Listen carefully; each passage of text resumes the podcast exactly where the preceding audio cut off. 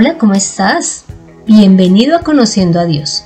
Mi nombre es Consuelo Gutiérrez y te estaré acompañando en este podcast, en donde conocerás más de Dios y cómo llevar a la práctica tu vida de fe.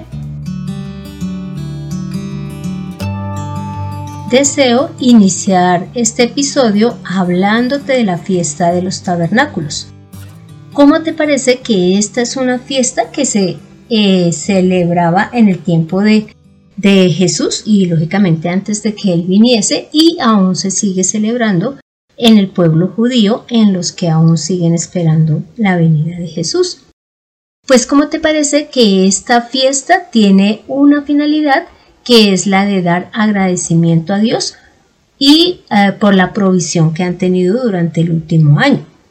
Entonces, basado en lo que dice en Levítico 23 del 34 al 36 y del 39 al 43 y también en Deuteronomio 16 del 13 al 15, podemos ver que esta fiesta se celebraba en el día 15 del mes séptimo y que era celebrada durante eh, siete días.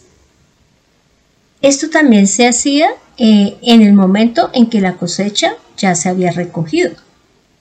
¿Y en dónde se hacía? Pues básicamente mm, cuando eh, se habla de que Jesús asistía a esta fiesta, debían de ir a Jerusalén. Pero en sí la palabra o la ley muestra que debían de celebrarla donde Dios les dijera, es decir, donde se estuviese eh, donde se tuviese el tabernáculo, donde se tuviese, donde se estuviese presentando Dios a través de, del lugar de adoración. Bueno, ¿y qué se hacía en esta fiesta?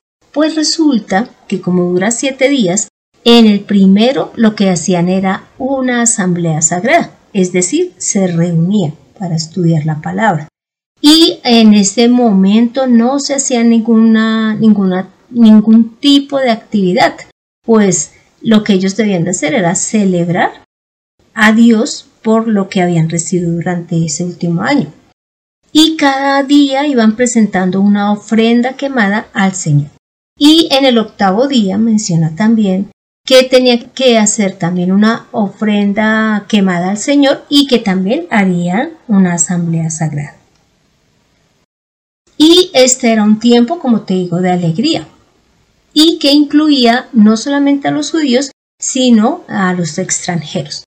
Mira que dentro de la ley dice así, regocíjate en tu fiesta, tú con tu hijo, tu hija, tu siervo, tu sierva, el levita, el forastero, el huérfano y la viuda que estén en tus ciudades. Entonces, esta fiesta aplicaba para todos. Y como eh, te comenté, se llama de los tabernáculos porque consistía en que armaban unas tiendas o arman unas tiendas y el techo es cubierto por ramas. La finalidad también era recordar cuando Dios a través de Moisés sacó al pueblo de Israel de Egipto y cuando estuvo viviendo el pueblo de Israel en el desierto durante esos 40 años, pues en este tipo de casa fue donde ellos vivieron. Entonces, esta fiesta de los tabernáculos es muy importante para los judíos. Bueno, ¿y por qué te estoy hablando de esta fiesta? Porque hoy vamos a continuar estudiando Juan 7 y vamos a, eh, a analizar del versículo 1 al 9 que dice. Después de esto andaba Jesús por Galilea.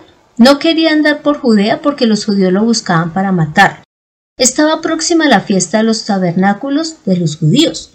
Por tanto, le dijeron sus hermanos, Sal de aquí y vete a Judea para que también tus discípulos vean las obras que haces, porque nadie que procura darse a conocer hace algo en oculto.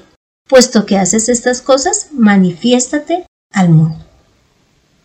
Pues ni aun sus hermanos creían en él.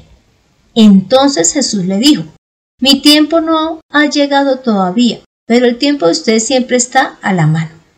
El mundo no puede aborrecerlos a ustedes, pero a mí me aborrece porque yo doy testimonio de él, que sus obras son malas. Suban ustedes a la fiesta, yo no subo todavía esa fiesta porque mi tiempo aún no se ha cumplido. Habiendo dicho esto, él se quedó en Galilea. Entonces, imagínate lo que estaba pasando con Jesús y sus hermanos. Pues ya viste que lo que ocurrió fue eh, en unos días que estaban próximos a celebrarse esta fiesta de los tabernáculos. Y vemos que Jesús está con sus hermanos. No tenemos claro si estaba en la casa con ellos o en algún lugar reunido. Y resulta que los hermanos pues no tenían la mejor actitud con Jesús como pudiste escuchar. Ellos le decían vaya, salga, que sus discípulos vean las obras que hacen. E inclusive le decían porque nadie que procurarse a conocer hace algo en oculto. Y vuelven y le dicen vaya, muéstrese al mundo. Y resulta, eh, ya para que veamos por qué la actitud de los hermanos con Jesús, vamos a revisar algunos textos bíblicos anteriores a este de Juan 7, en donde podamos ver cómo era esa relación entre hermanos. Lo primero que podemos ver es que ellos estuvieron en la fiesta de Caná de Galilea, en donde Jesús convirtió el agua en vino. Mira que ahí ya en Juan 2:12 dice que estuvieron en la fiesta en Caná de Galilea Jesús con sus hermanos. Y esto significa que ellos compartían tiempo juntos. Pero también mira algo que es bien importante y está en Marcos 3 y es que los hermanos no estaban de acuerdo con lo que hacía Jesús. me permito leer lo que dice en Marcos 3 del 20 al 21. Jesús entró en una casa y de nuevo se juntó tanta gente que ni siquiera podían comer él y sus discípulos. Cuando sus familiares lo supieron, fueron para llevárselo, porque pensaba que estaba fuera de sí. Imagínate, los hermanos pensaban que Jesús estaba loco por todo lo que hacía. Entonces en el mismo Marcos 3, pero ya en el versículo 31 y 35, como ya leímos que ellos creían que Jesús estaba fuera de sí, pues se fueron a buscarlo con, junto con María. Entonces ya en el, del 31 al 35 dice lo siguiente. Llegaron entonces la madre y los hermanos de Jesús, pero se quedaron afuera y mandaron a llamarlo. La muchedumbre sentada a su alrededor le dijo, Tu madre, tus hermanos y tus hermanas están allí afuera y te buscan. Jesús les respondió, ¿Y quién es mi madre y mis hermanos? Miró entonces a los que estaban sentados a su alrededor y dijo, Mi madre y mis hermanos están aquí porque todo el que hace la voluntad de Dios es mi hermano y mi hermana y mi madre. Imagínate la respuesta de Jesús.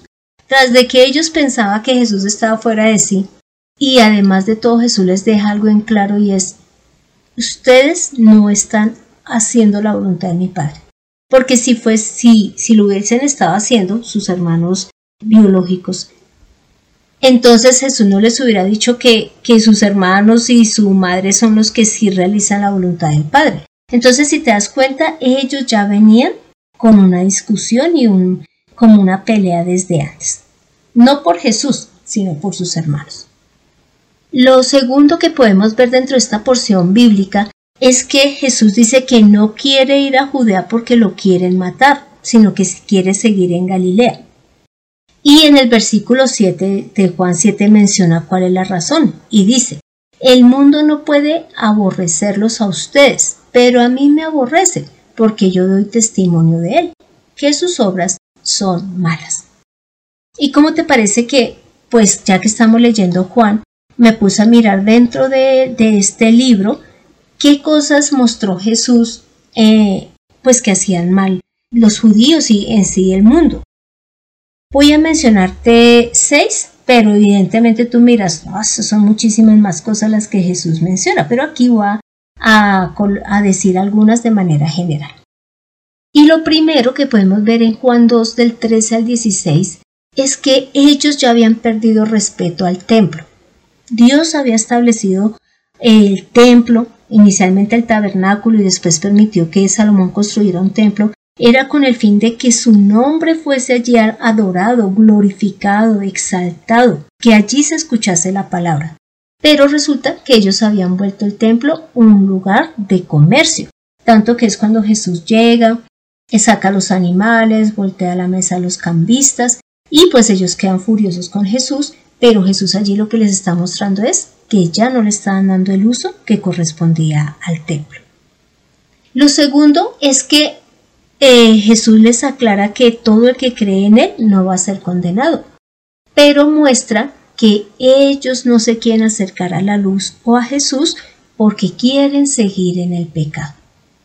Y esto lo menciona en Juan 3 del 17 al 20, donde dice en el 20, porque todo aquel que practica lo malo aborrece la luz y no viene a la luz para que sus obras no sean censuradas. Entonces Jesús les está mostrando que ellos no se quieren acercar a Jesús porque sabían que sus obras eran malas y no querían eh, arrepentirse y cambiar pues el camino. Lo tercero que muestra Jesús es su incredulidad y dureza de corazón. ¿Cómo te parece que en Juan 5, al inicio, muestra la sanidad que Jesús hace en un día de descanso a un hombre que llevaba muchos años estando paralítico. Pero ¿cómo te parece que ya en Juan 5:19 dice lo siguiente? Por esto los judíos aún más procuraban matarle, porque no solo quebrantaba el día de reposo, sino que también decía que Dios era su propio Padre, haciéndose igual a Dios. Entonces, como te puedes dar cuenta, aquí Jesús muestra cómo era de duro su corazón, porque un hombre que había durado tantos años paralítico y ellos en vez de alegrarse porque Jesús lo sanó, estaban era fijándose que lo habían hecho en un día que, entre comillas, no se podía hacer nada. Pero eso no incluía no sanar, no ayudar, no tener misericordia del necesitado. Y bueno, pues ya ahí muestran que no creían que Jesús fuese el Hijo de Dios.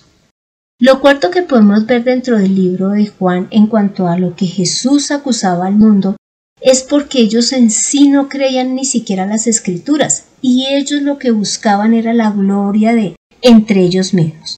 Entonces, mm, un ejemplo, si ellos sabían que alguna tradición, algo que habían colocado, primero, era muy difícil de cumplir, segundo, ni siquiera lo habían ordenado Dios, entre ellos lo que hacían era como elogiarse, no, pero sí está bien que hagamos esto, que pongamos esa tradición, no, sí está bien que oremos en las esquinas y que la gente nos vea cuando diezmamos. O sea, entre ellos se elogiaban en vez de buscar la gloria de Dios. Entonces, ¿qué mostraba Jesús? Que ellos ni siquiera creían a las escrituras y no buscaban la gloria de Dios, sino la de los hombres. Y esto lo puedes ver en Juan 5. También ya en Juan 6, él mostró que lo buscaban era por interés. Porque en el mismo Juan 6, en el versículo 2, dice, y le seguía gran multitud porque veían las señales que hacían los enfermos. Y después ya que Jesús multiplicó los panes y alimentó a cinco mil hombres sin incluir eh, niños y mujeres, ellos volvieron y lo buscaron al otro día. Pero Jesús les aclaró ahí en Juan 6:26 que ellos lo buscaban no por lo que veían, no por sus obras, no por sus palabras, sino porque les había dado pan y se habían saciado.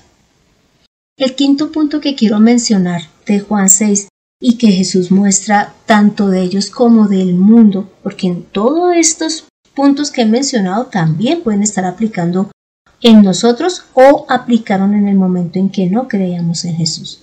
Y es que Jesús dice lo siguiente en Juan 6 del versículo 70 y al 71. Jesús les respondió, ¿No los escogí yo a ustedes doce y uno de ustedes es diablo?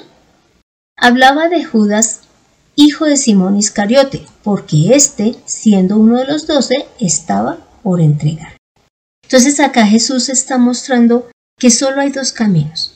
O creemos en Dios, y Él es nuestro Dios, Él es nuestro Señor, o pues no creemos en Jesús, no creemos en las palabras de Dios, buscamos la gloria entre nosotros mismos y ahí seríamos es seguidores o siervos del diablo. Y por eso es que Jesús dice que Judas Iscariote, como no había querido creer en él, pues era eh, el diablo. Ya lo último o lo tercero que podemos ver en esta porción bíblica es que Jesús es completamente obediente al Padre. Mira que eh, los hermanos le están diciendo, vaya, vaya a Judea, muéstrese, que sus discípulos miren todo lo que usted hace.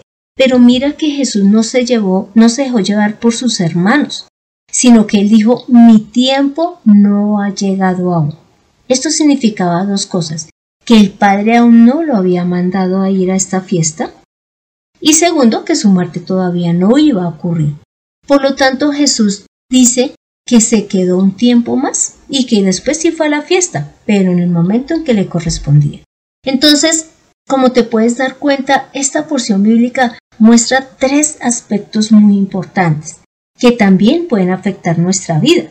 Y es que tengamos familia o gente alrededor que rechace nuestras creencias que inclusive se burlen de nosotros o nos hagan eh, comentarios sarcásticos porque creemos en Dios. También podemos ver que Dios, como parte de su amor, es que muestra las cosas equivocadas que estamos haciendo.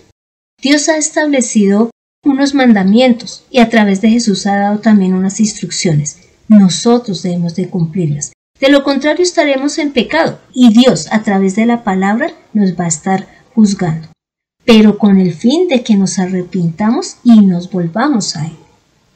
Y lo tercero es que independiente de las cosas que pasemos, de lo que nos digan nuestros hermanos, vecinos, compañeros de trabajo, independiente de lo que Dios mismo nos diga en la escritura, debemos de permanecer en obediencia, haciendo las cosas como a Dios le agrada.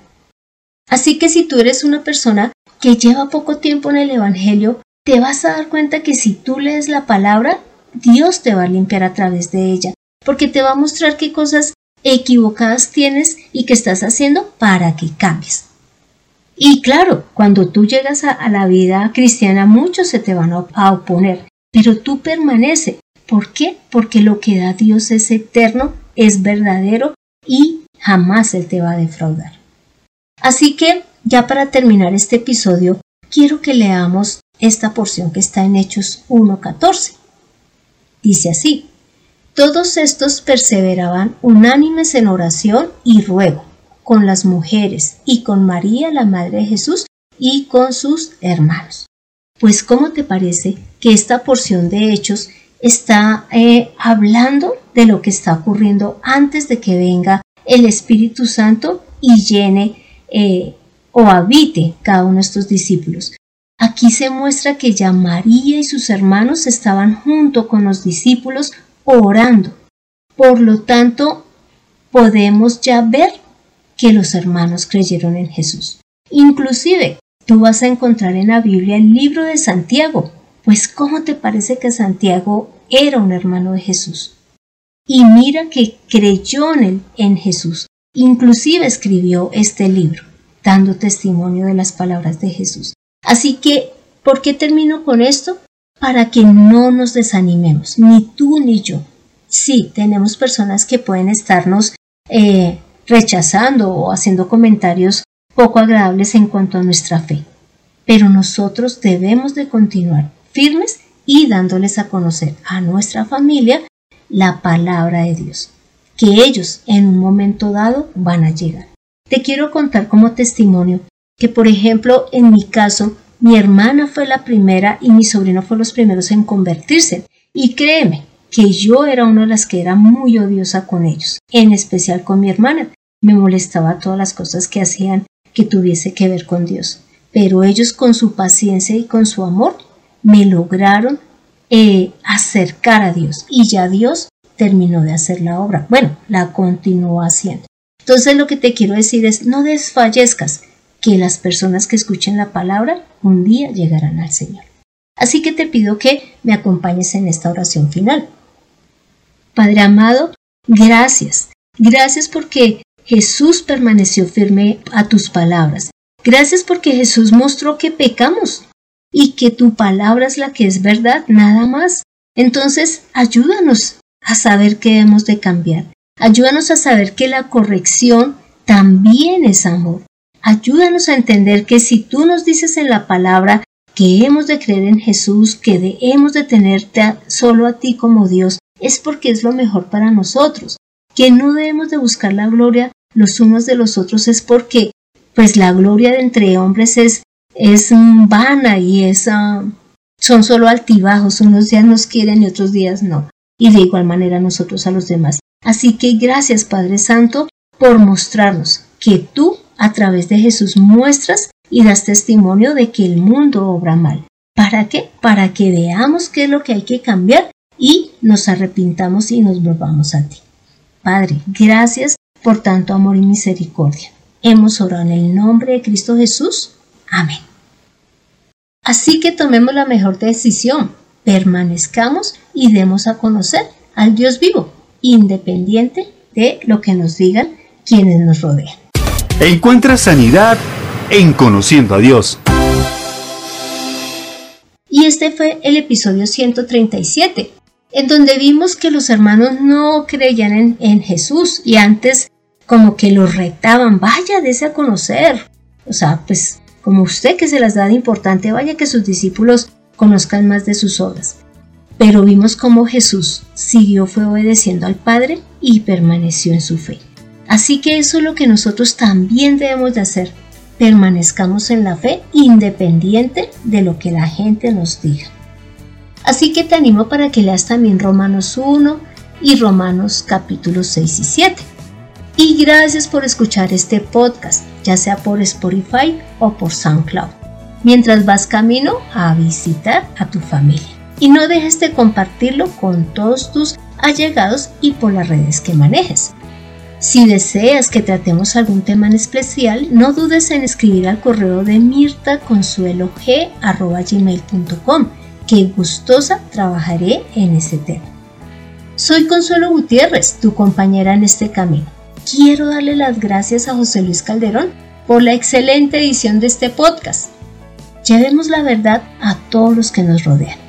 Nos vemos en el próximo episodio.